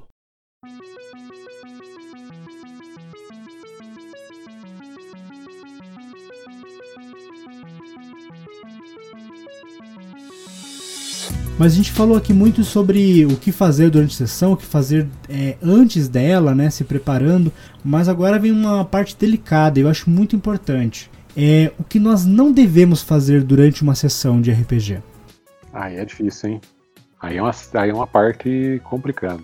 É, o que não fazer durante a sessão de RPG? É assim, eu acho que, né, primeiro, o que, o que fazer durante a sessão é se divertir, né? Tudo isso que é de praxe ali, todo mundo fala, ah, se divirta, interprete o personagem e tal. Mas agora o que não fazer é, por exemplo, se distrair com outras coisas, né? Apesar de ser um jogo, ser um, uma reunião de amigos ali, normalmente, as pessoas ali, tem algumas pessoas que elas levam bem a sério, assim, sabe? Tipo, ah, eu, não, eu tô interpretando esse personagem nesse momento, então, né, quando você falar comigo, você está falando com o meu personagem, quando, né? Então, assim, as pessoas, algumas pessoas, elas in, incorporam muito mais o personagem do que outras. E eu acho que, assim, é, não respeitar o, o, a pessoa, né, o personagem e o jogador, eu acho que isso não deve ser feito. Né, você não respeitar um jogador é, é terrível isso. Tipo, é, eu acho que assim, o respeito vale, vale mais, assim, sabe? É, algumas atitudes assim, ah não, mas eu tenho um personagem aqui que ele é, sei lá, homofóbico, racista e tudo mais. Não, mas esse é o meu personagem. Cara, eu acho que não é o momento de você colocar na mesa assim de jogo esse tipo de coisa né? Tipo, são tópicos que não. É assim, você tá jogando, você tá se divertindo, aí você vai fazer o teu personagem ser racista. Ah, mesmo que o background dê apoio, assim, pode pegar mal pro outro jogador, né? Tipo. Porque assim, querendo ou não, são jogadores jogando, são pessoas que elas têm sentimentos, elas têm tudo mais. Então acho que tem que ter um, essa, esse cuidado, assim, né? Os meus personagens, assim, né? Ah não, eu sou um bárbaro, bruto, tudo mais. Mas nem por isso ele é machista. Né? Ele trata de igual para igual assim as personagens guerreiras femininas. Não, ele não, né? Para ele é um, é um companheiro de batalha, né? Um, é um companheiro ali, um amigo de batalha. Então, é, eu acho que o respeito é principal assim, né? Não não faltar com o respeito com os jogadores, né? É não faltar falta de respeito com o mestre é você, se o mestre está explicando uma, uma cena, está detalhando todo o local que vocês chegaram, e daí tá lá o jogador mexendo no celular. Aí o mestre termina de, termina de descrever tudo. E aí, o que vocês fazem?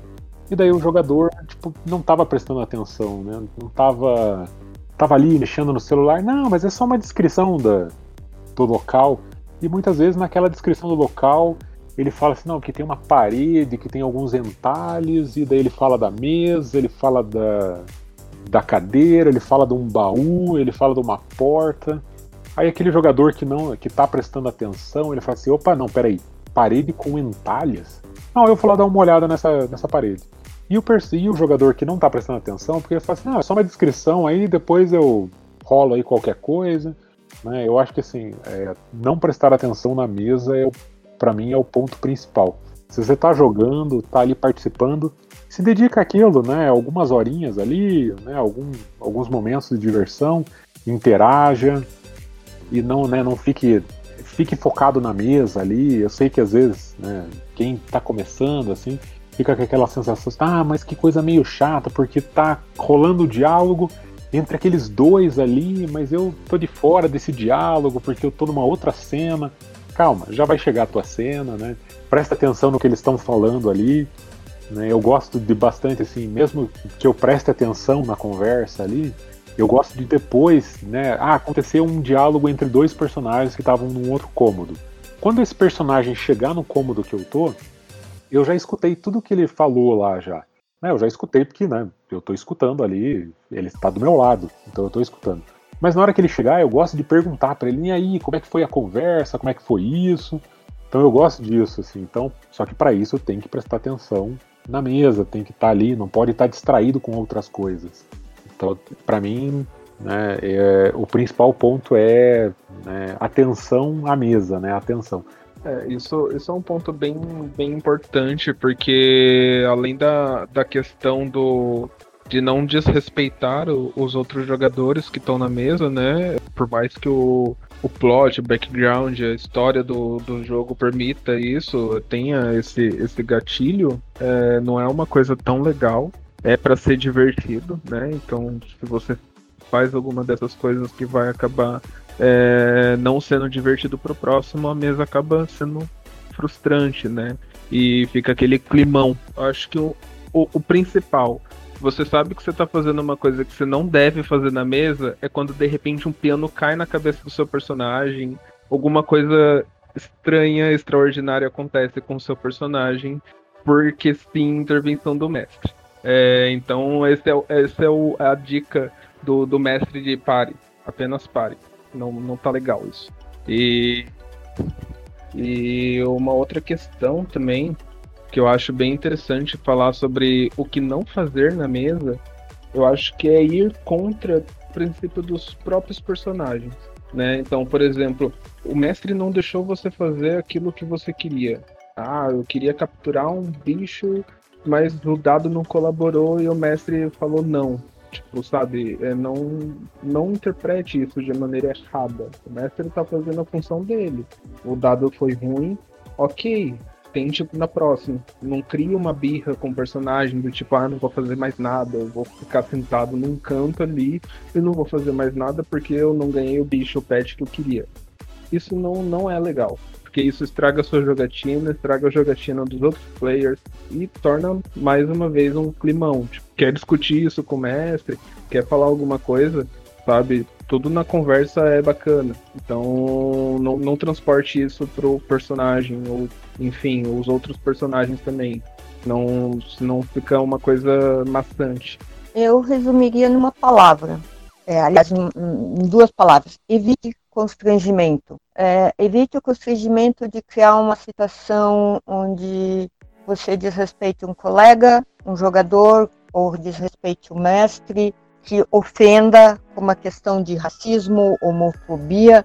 Eu até entendo que o personagem ele tenha um background meio mais uh, violento, tipo um minotauro em tormenta ele vai, vai ver as, as elfas como umas escravas, e os elfos como escravos, as elfas como escravas sexuais. Ele pode ter isso, ele pode comentar isso no background dizendo: Eu fugi disso, eu quero ser um, um, uma coisa me, uh, melhor. Ou ele vem com isso, mas o jogador já vem com a essência de que o personagem vai mudar essa característica dele e vai trabalhando isso durante a campanha. É uma coisa válida. Mas a ser conversada na hora de fazer, conversar com o mestre e com os outros jogadores de que vai criar essa situação, para ver se não há problema nenhum de criar um gatilho na pessoa. Eu tenho alguns gatilhos, que algumas situações elas podem me criar certo desconforto, mas eu sei quais são as situações e quando eu estou na mesa, eu sei que pode acontecer aquilo. Por exemplo, eu já tive várias situações com problemas de arma de fogo é, assaltos em casa, assaltos no trabalho do meu pai.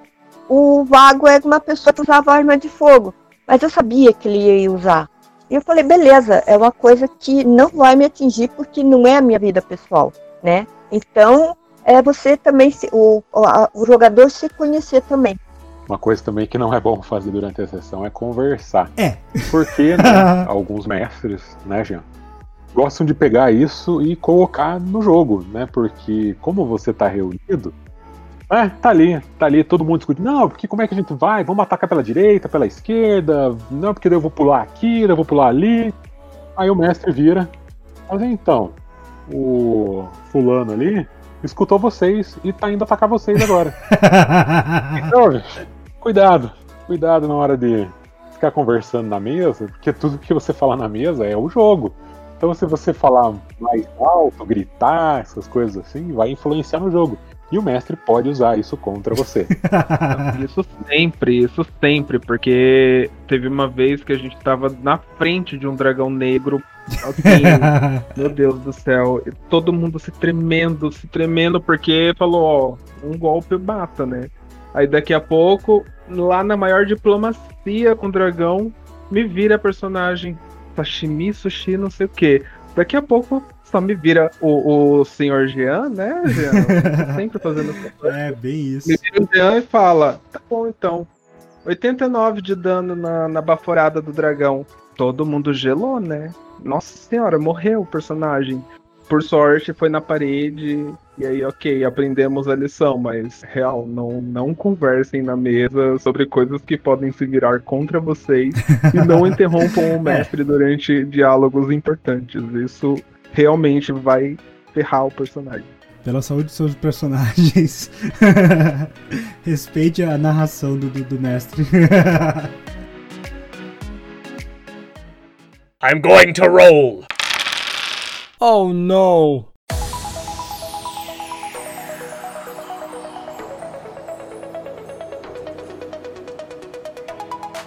Mas falando sério agora, quando você falta com respeito com o próximo, você acaba estragando a experiência de todo mundo, né? Você sabe que aquilo é para ser divertido para todos, né? Uma coisa que infelizmente acontece muito é que se você está numa mesa com pessoas que você não conhece ou que você conhece um pouco, tem uma, uma pessoa ali que você tá afim, não, não use a mesa para se aproximar, sabe? A a pessoa tá ali para jogar RPG, ela não tá ali pra paquerar, por exemplo.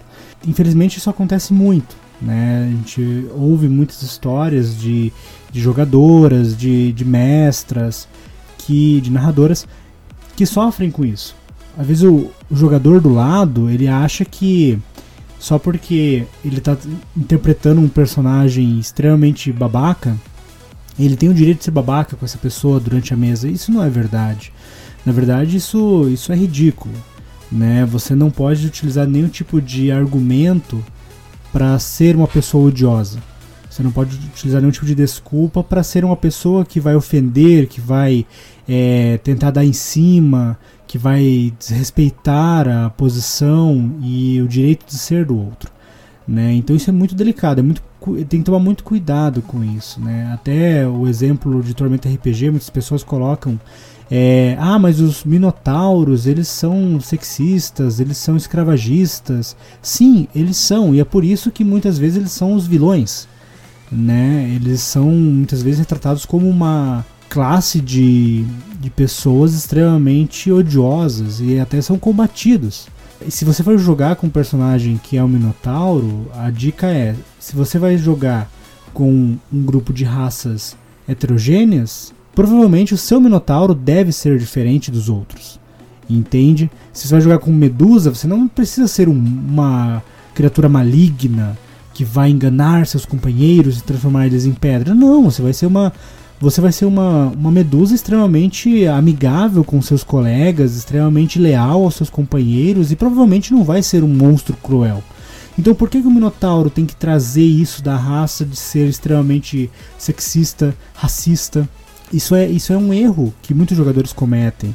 É, independente do cenário que você joga, se é Tormenta, se é Forgotten, se é Vampiro, né? Eu vejo muitos jogadores de Vampiro utilizar o clã que escolheu para jogar como desculpa. E eu digo assim, eu digo isso é baseado em mim mesmo, porque a primeira mesa de RPG que eu joguei foi uma mesa de lobisomem. Naquele âmago de ser diferentão, assim, de me mostrar como um bom jogador de RPG, sendo que eu nunca tinha jogado, eu criei, eu cometi o maior erro que eu recomendo a todos que não cometam, que é criar um personagem antissocial. Meu personagem era antissocial porque a- o clã era antissocial e não sei do que, que se achava o maioral. E cara, isso estragou a minha experiência e a experiência dos outros, sabe? Isso foi, foi uma, um aprendizado para mim. Porque tudo que o mestre falava, que o líder mandava, eu não queria fazer e tudo mais, isso cria um, uma situação horrível, sabe? Não façam isso. Tentem. Uma dica que eu dou é não criar personagens antissociais. E não seja antissocial você também.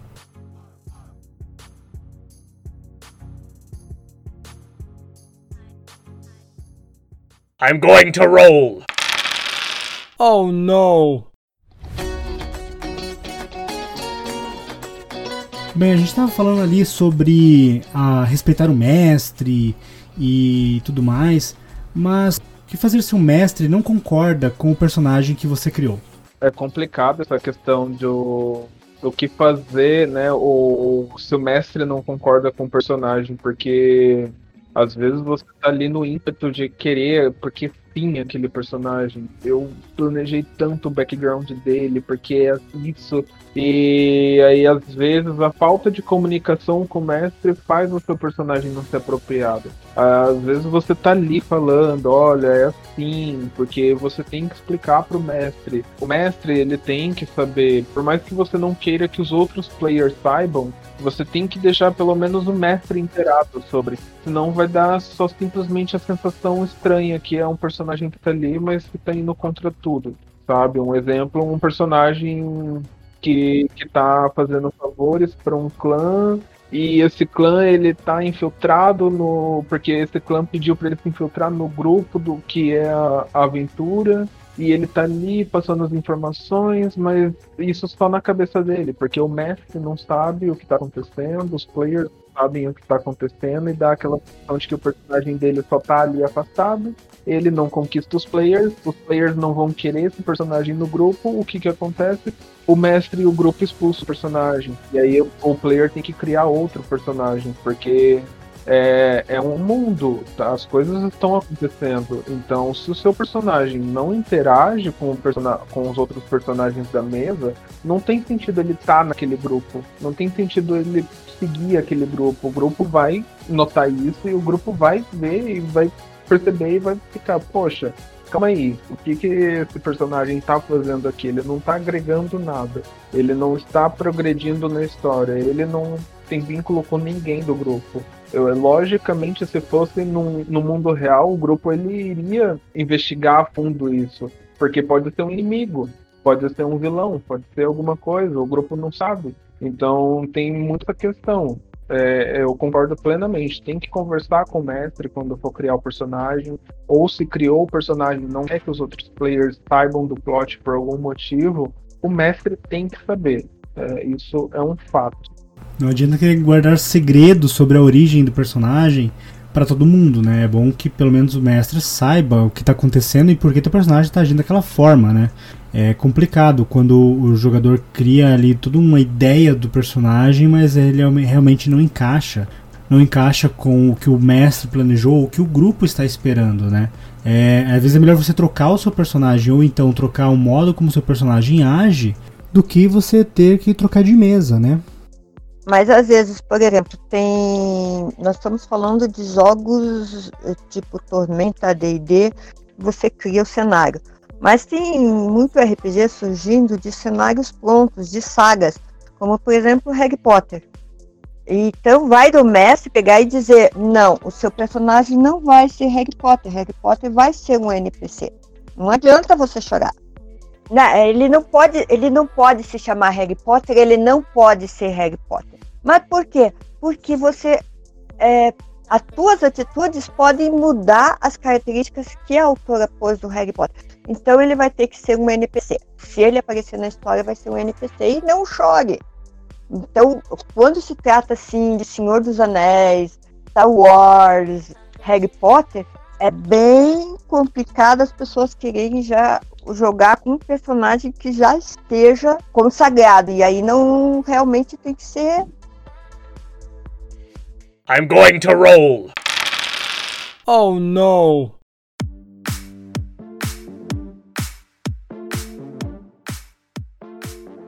Aí que entra a questão. Vale a pena permanecer numa mesa em que você não se sinta bem?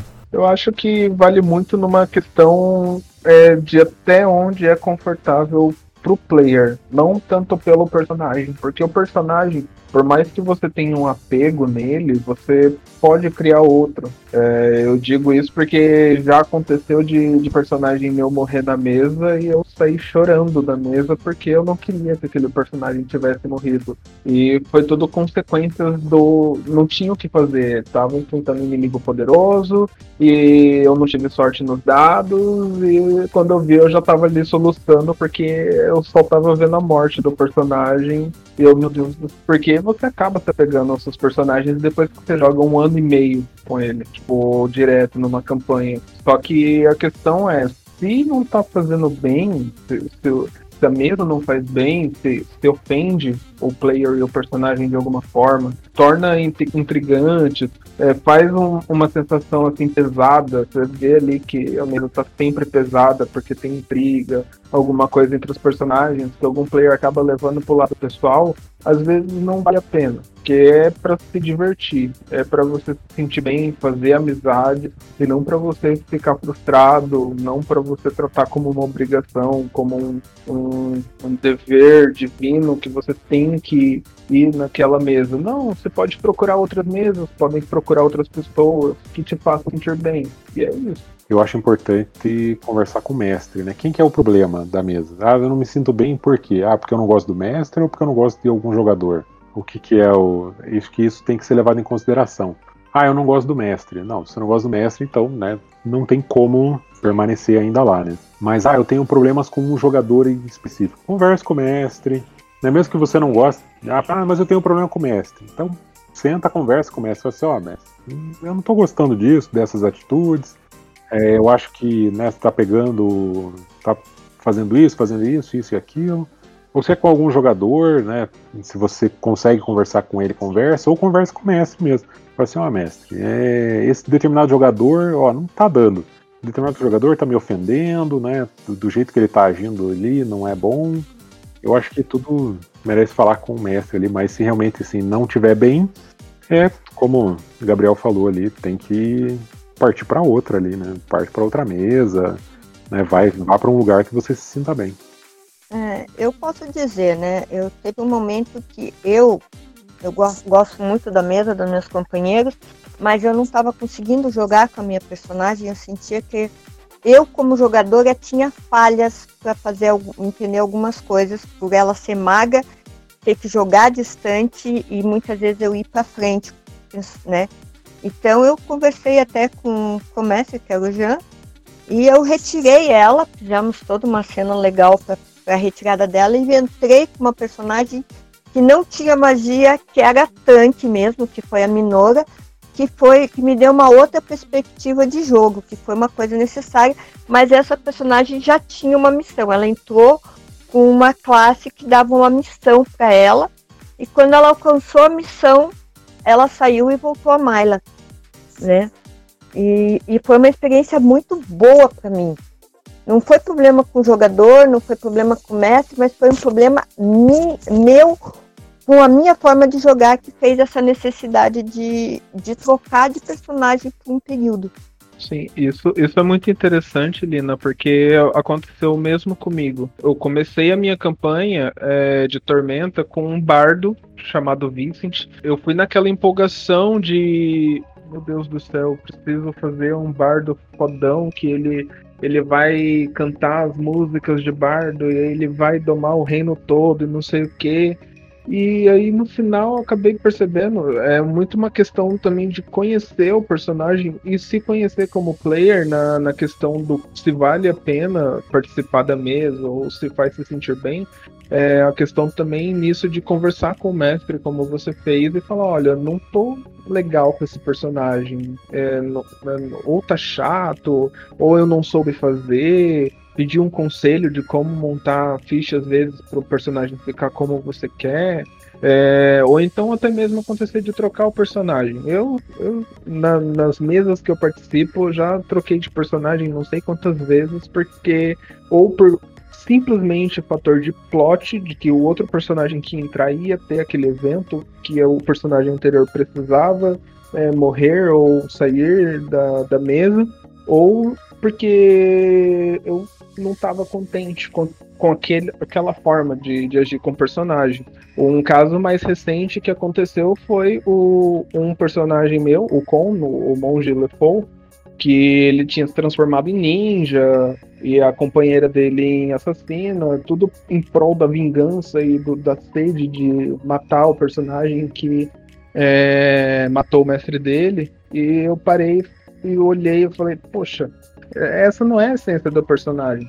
Não, não, não foi o porquê eu criei ele, né? Ele deixou de ser um monge, deixou de ser tudo que eu tinha criado ele pra, por causa de uma vingança. E aí ele fez todo um arco de redenção e tudo conversado com o mestre. E aí ele fez toda um- uma, uma jornada para ele se reconectar. Por isso que eu até brinquei no começo que ele, ele criou o multiverso do, da Tormenta, porque ele já não é mais o mesmo com que começou a mesa. Ele é um outro com que viveu uma outra visão paralela por causa que Tiatis ressuscitou ele. E isso tudo foi construído um plot junto com o mestre porque não estava tão agradável. E, e isso proporcionou agora o- a visão real, né? Então, tipo, se você não tá contente com seu personagem, não tá contente com alguma coisa na mesa, sempre é bom conversar com o mestre para ver o que pode ser feito, ou criar um personagem do zero, ou se já tá muito avançado com o personagem, fazer uma, um, um plot ali, uma one shot com seu personagem e o mestre para você poder reformular alguma coisa. Então é, é sempre bom, sempre tem um jeito, né? Sim, sim. É uma coisa que é, é importante sempre lembrar, é você como jogador, você como pessoa, deve ser prioridade no momento ali que você está na mesa. No sentido de que não interessa qual que é a ideia dos outros personagens, ou passado deles, ou as características e personalidades deles. Se você como pessoa se sente mal por alguma situação, é importantíssimo que você se, se expresse. Se você acha que não há liberdade para se expressar no local da, local da mesa, se o mestre não te dá apoio para isso, o que infelizmente ainda pode acontecer em muitas mesas, é importante você se é importante você se posicionar, sabe, contra uma atitude, contra um- uma situação. Se é algo que você pode falar com o mestre em particular, fale, porque muitas coisas passam despercebido pelo mestre, que está só preocupado às vezes com a história e com a narrativa, não percebe que algumas atitudes podem estar afetando não apenas a diversão dos jogadores, mas também pode ser uma falta de respeito entre os jogadores ou algo assim. É, então você tem que se posicionar, você tem que mostrar que você não está bem com aquilo, porque talvez assim, se a pessoa tiver um pingo de sensibilidade, ela vai entender. E talvez ela mude. Talvez você mesmo não volte a jogar com essa pessoa depois, mas isso no futuro pode mudar a, a perspectiva dela, sabe? Mostrando que o que ela fez é ruim. Já aconteceu casos, por exemplo, de eu jogando numa mesa, uma campanha longa, sabe? De mais de um, de um ano, dois anos. E desde o começo da campanha, as mesmas atitudes acontecendo e meu personagem sempre sendo é, colocado em segundo plano, minhas decisões ou minhas ideias sendo desconsideradas porque sempre eram taxadas como ideias ruins, quando na realidade talvez fossem, mas nem sempre eram. Então, assim, chegou um ponto que não interessa qual personagem eu estivesse jogando, as minhas ideias sempre eram desconsideradas, a minha participação sempre era esquecida. E assim, eu adoro, nesse caso específico, eu adoro o jogador que, que participava da mesa que acabava fazendo isso. Mas eu via que aquela atitude era uma atitude presente, direto, e não me fez bem. Eu começava a ficar chateado. Quando tinha mesa, eu, putz, tem que participar. Aí eu participava da mesa tentando ali, sabe, ser alegre, tentando participar de forma ativa, tentando dar ideias, tentando interpretar, e era sempre a mesma coisa. E foi uma coisa que não mudou. Eu falei com o mestre e saí da mesa. Disse que não estava me, me sentindo bem com como que estava o roleplay dos personagens e tudo mais e, e saí. Eu não sei se, se foi a melhor decisão sair de uma vez só, mas eu acredito que foi. É, me fez bem, me senti mais leve depois de sair da mesa, explicar a situação. Não sei se isso mudou alguma coisa pra alguém, mas pra mim mudou. E eu acho que isso é importante quando você começa a se sentir incômodo no lugar onde você está. I'm going to roll. Oh no!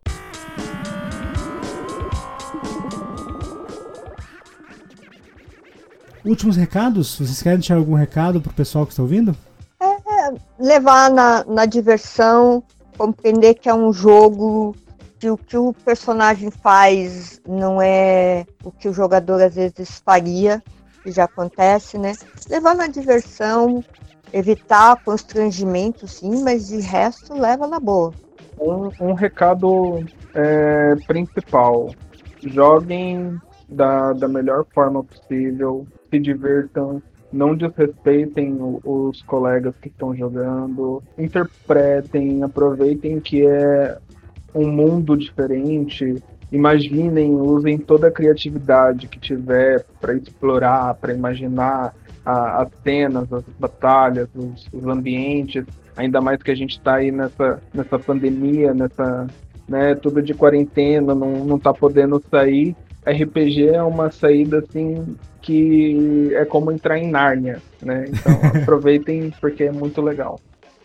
Vocês querem deixar suas redes sociais para o pessoal seguir vocês e interagir com vocês na, no Twitter, Instagram, Facebook? Eu não. Aí eu quero. Eu quero. O meu.